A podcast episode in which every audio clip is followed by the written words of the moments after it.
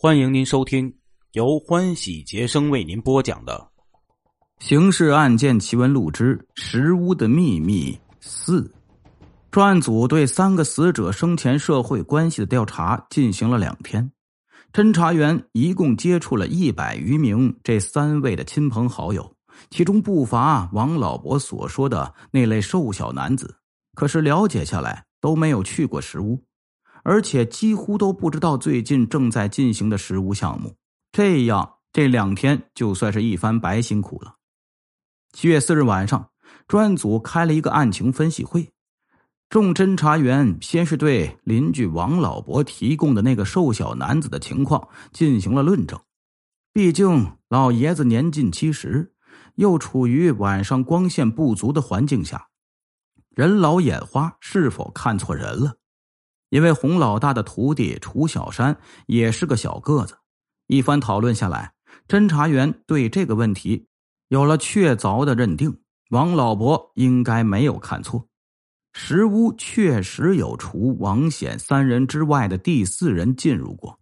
因为勘察现场时，桌上吃剩的几样残菜中有三样卤菜：麻辣牛肉、蒜泥白肉和卤豆干。这三样卤菜。是装在三个瓷盆里的，盆里垫着干荷叶，荷叶下面还有扎包的纸绳，这说明这三样卤菜是从外面熟食铺购买后带到食屋装盆上桌的。再看三个投资者中分工负责为石匠提供饮食的范寡妇，在案发那天接受调查时所说的内容。六月三十日。他烧好饭菜，端到桌上后，方才离开了石屋回家。当时是傍晚六时左右，在场的除了正在干活的石匠师徒，还有监工的王显。他准备的四样菜肴是现炒的两荤两素，内中并无卤菜。而王显是个经常囊中无钱的角色，不可能在范寡妇已经准备好足够三人饱餐一顿的饭菜的情况下。再跑到外面去买三样卤菜回来，所以那三样卤菜只能是第四人购买了带来食屋的。联系到王老伯所反映的情况，就可以认定，当晚食屋确实来过不速之客，一个瘦小男子。梳理清上述情况，也就有了相应的调查思路，走访熟食店铺。了解是否有那样一个个头不高、体态瘦小的男子去买过卤菜？以当时老百姓的消费水平，非逢年过节时一次购买三样卤菜的顾客，店家肯定会记得。接着往下分析，从目前掌握的情况来看，那个瘦小男子涉案的可能很大。尽管对于其如何没有在现场留下任何痕迹这一点上尚未有合理的解释。那么一下子下手杀害三条人命的动机何在呢？通常说来啊，矛盾要发展到这一步，无非是涉及双方的利害关系。这种利害关系可能是经济上的，也可能是政治上的，或者感情，亦或危及凶手生命等等。那么本案的情形究竟是怎么样的呢？若说是谋财，三个死者都不是有钱人。家里均无可以在身后让别人继承的财物，而当时现场唯一值钱的东西就是那块玉石毛矿，但凶手并未动那笨重家伙，还有可能是情杀或者仇杀。可是据调查，洪老大、楚小山师徒俩均无这方面的传闻。再说，不管是哪一种利害关系，都没有将三人一起干掉的必要。王贤与楚小山以前并不认识，跟洪老大也不过是点头式的交往，以前甚至还不曾有过一次任何方面的合作。这次找上洪老大干活，纯属巧合。而洪老大和楚小山是五个月之前经人介绍而建立的师徒关系。这五个月里，洪老大一直带着楚小山在家里干些凿石磨、石舀之类的闲活。并未外出呢，替人家干包工活，所以和外界没有发生什么纠纷。王显这个人由于交往很杂，不敢保证他在江湖上没有仇人冤家。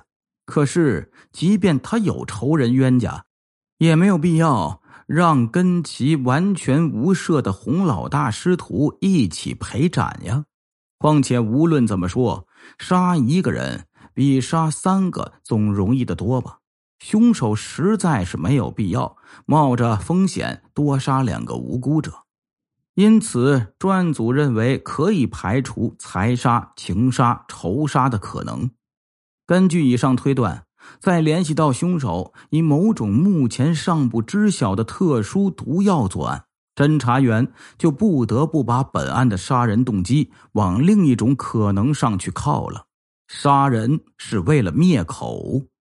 也许王显三人在石屋干活时，无意间发现了不应该被他们看见的什么物件，而这个情况如果泄露出去的话，将会对在石屋藏匿这种物件的人产生严重威胁，所以对方就只好采取非常手段了。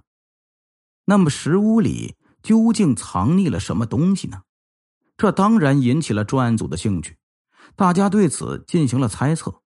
最后认为，联系到那种神秘的剧毒气体，那就十有八九跟迪特有关了。而迪特的东西，无非就是电台、枪支弹药等用于搞特务活动的那些装备。此类装备啊，应该是有一定体积的。小小一座石屋院落，如果确实曾经藏过这些东西的话，那应该是找得到痕迹的。副组长柳月海提议连夜去石屋再次查看现场，张若干赞同。于是，一干侦查员当即出动，前往望龙门石屋。可是，众人对于石屋里里外外，凡是可能藏匿东西的位置，包括灶堂，甚至连水缸也挪开查看过了，都未有发现。一行人返回驻地后，接着开会，再讨论。思路就集中到石屋的主人身上了，这也是顺理成章的。王显他们租下石屋不过短短几天，如果说石屋里果真藏匿着什么机密，那肯定是在王显租下石屋之前。石屋在新中国成立前呢，是出租给修船厂老板鲍志猛的，后鲍被人民政府逮捕镇压，财产没收。石屋由房东大五福土特产商行老板狼寇虎收回，空了几个月后，方才租给了王贤等人。石屋里如果藏匿着秘密，那应该跟已被镇压的鲍志猛没有关系。鲍的案情早已查清了，虽是恶霸，但跟国民党反动势力并不牵扯，在其历史中也未见结交过什么军统、中统之流。并无替敌特分子藏匿机密的可能。况且，当初公安局查抄石屋仓库时，搜查过整个宅院，无甚发现。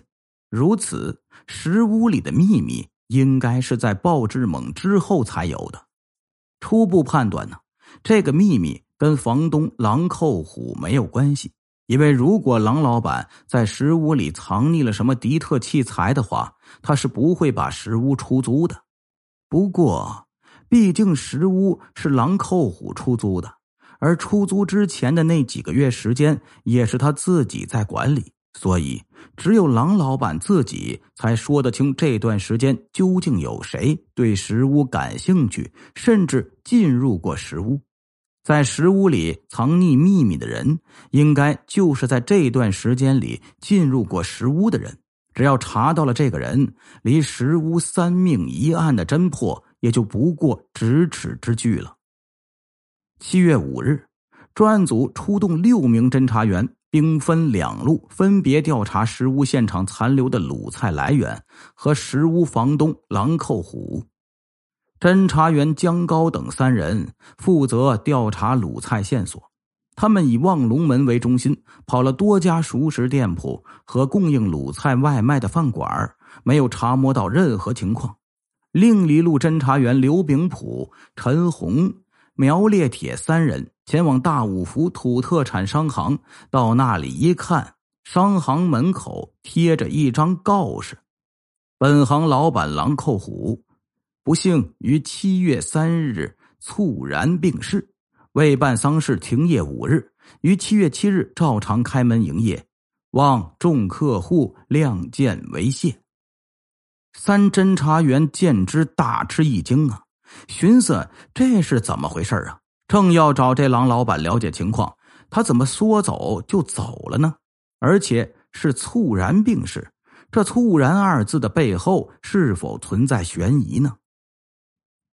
三位侦查员了解下来，得知狼寇虎的死亡情况是这样的：狼寇虎这年五十九岁，这个年纪啊，在现今不算什么，连退休的资格还没有；但在上世纪五十年代，已经算是有一把年龄了。不过他平素健康状况还是不错的，年轻时练过武术，据说一手猴拳打得像模像样，这是需要下相当功夫的。就在前两三年，他还能用比小伙子迅疾的速度上树爬杆。郎老板喜欢喝酒，平时在家里呢早晚必饮，外出应酬一斤烧酒打底。这次他是外出应酬时在酒桌上倒下的。重庆初解放时啊，经济形势和全国其他大城市一样，不是很好。郎老板开的大五福土特产商行也受到了一定的影响，而商行里囤积的土特产是有保质期的，过了期限就要变质，因此郎老板早在春节过后就开始销价处理部分商品，其中一部分被一个兼做掮客批发的生意人劳新成以比较低的价格拿去了，当时双方是签了合约的。严明三个月之内，不管劳新城是否处理掉了这批商品，都得按照合约规定的价钱，把全部货款支付给狼寇虎。以当时的规矩，劳新城提取这么一批总价比较可观的货物，是应支付一至三成预付款给货主的，再不济也得找一两个有实力的老板做担保人。但狼扣虎因为劳新城的信誉一向很好，以前每次合作都很愉快，所以呢就没有提这个要求。谁知这次情况有些两样，三个月过去了，劳新城没有付款，只是打了招呼说要稍稍迟缓一些日子。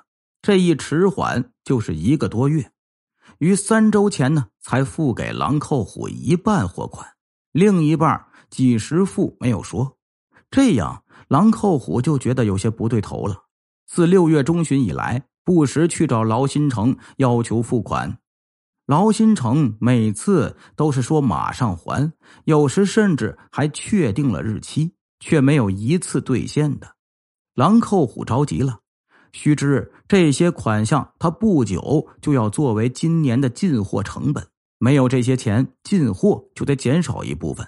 这会影响整个商行的生意呢。于是就在六月二十三日再次找了劳新城，说：“如若你再不还款的话，要么找人担保先行垫款还我钱，要么我们就去找工商联评理。”当时的工商联呢，行使着工商管理部门兼行业工会的职能，一纸公告往某户违法商铺的门上一贴。该商铺呢就得关门歇业，劳新城被逼得无法，只好答应于六月底前一定给郎老板一个满意的交代。这个交代就拖到了六月三十号晚上，才由劳新城的一个朋友送到郎老板的府上，说劳新城请他捎信儿，大后天傍晚六点半。在化龙桥李三酒馆，请狼寇虎喝酒，顺便当面把事给了了。狼寇虎暗存，这回该彻底解决了，于是答应下来。当晚，石屋就发生了命案，但房东狼老板不知道，他是七月二日下午，专案组侦查员来商行找他当面调查时，方才得知石屋出事的。待侦查员离开后啊，立刻前往望龙门，但石屋已被公安局封了门，他进不去。其家人说呀，郎寇虎当时心里就已经憋了一口气，当晚没有休息好，喝了大半宿酒。次日傍晚，狼寇虎应邀前往李三酒馆，劳新成已经在那里恭候了。还有一位柏先生，是一个老学究。当初狼老两人的借款合约，就是请他起草并担任见证人的。这是一家只有一个半间门面的小酒馆，供应大众化酒菜，也没有什么包房。唯一的所谓雅座啊，不过是角落里的一副座头，临时用旧屏风啊遮拦一下。劳新成把狼寇虎让进了这个雅座，桌上已经摆了四样菜肴，两瓶白酒。狼寇虎嗜酒，当下也不客气，入席就喝。劳新成和柏先生酒量有限。两瓶一斤装的白酒，差不多四分之三进了狼寇虎的肚子。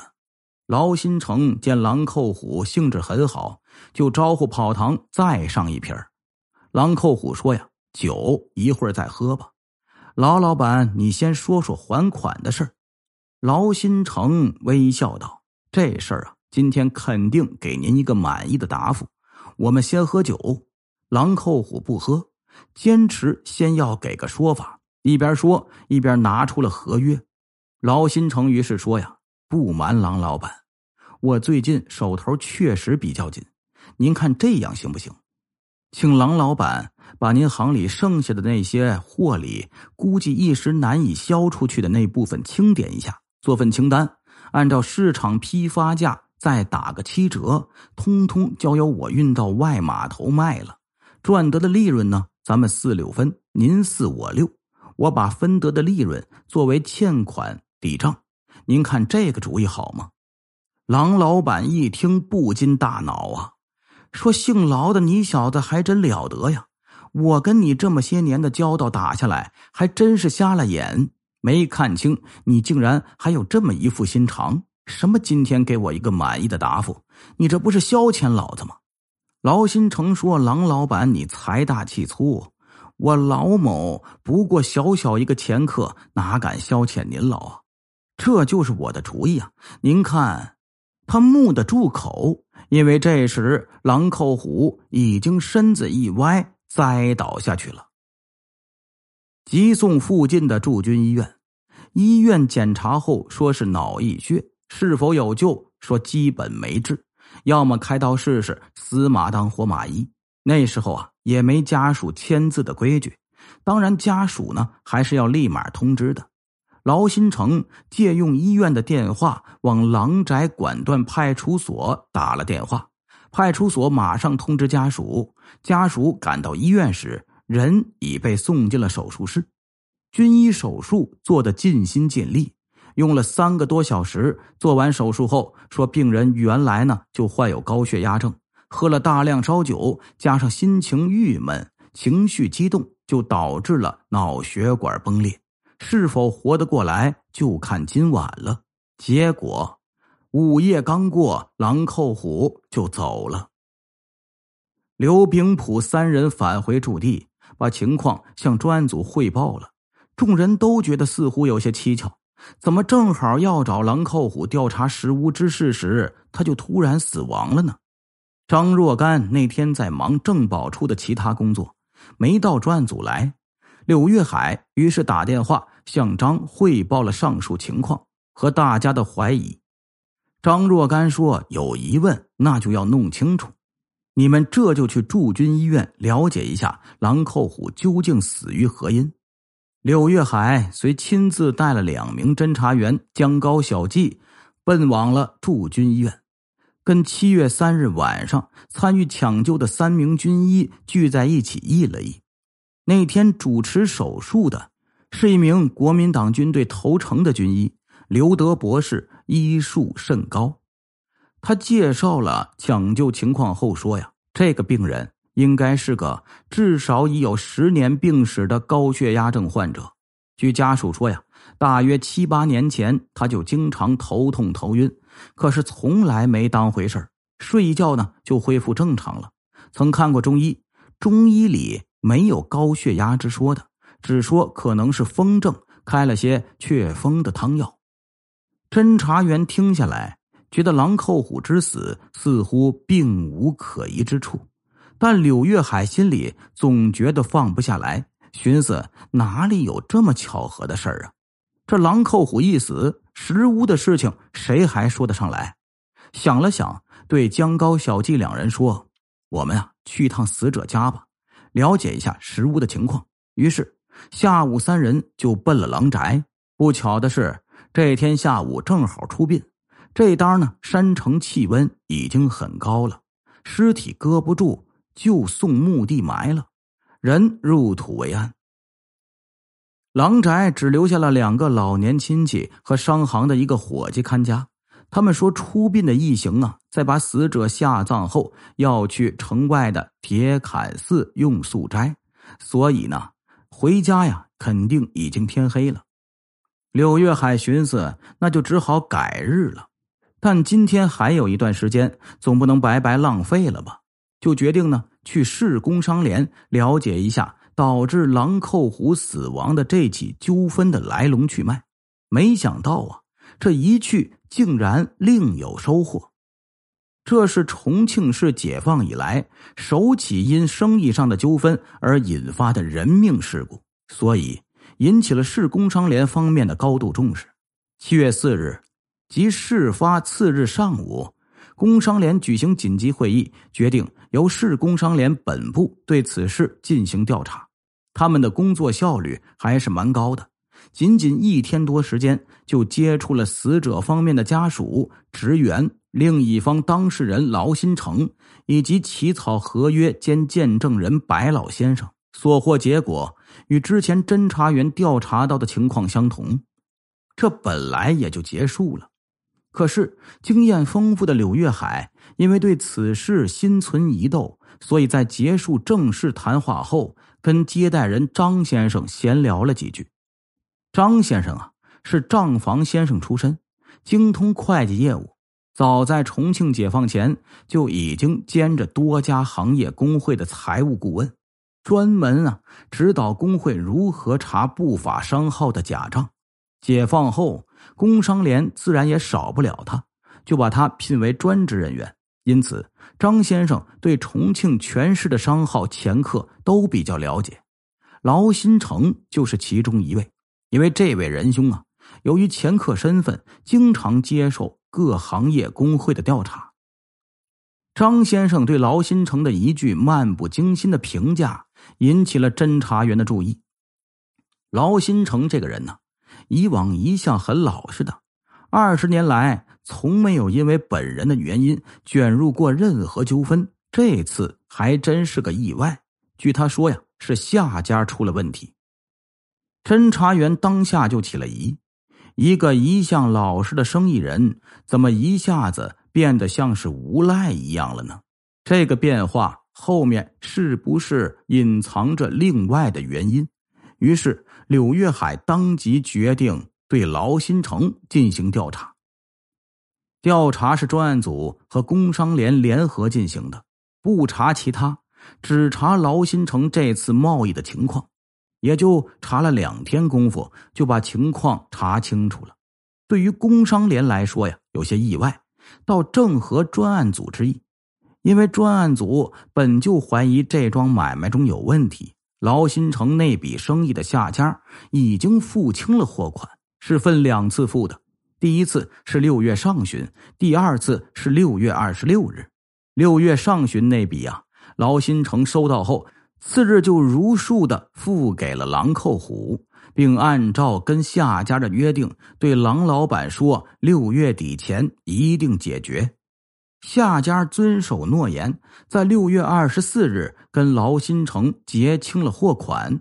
按说劳新城也应该跟上次一样，立刻把款给狼寇虎送去。可是他不但没有送，还在拖了数日后对狼寇虎耍了花招。这是什么原因呢？看来得由劳新城当面向警方解释了。于是七月七日晚上。劳新成就被专案组传唤到重庆市公安局第二分局接受调查。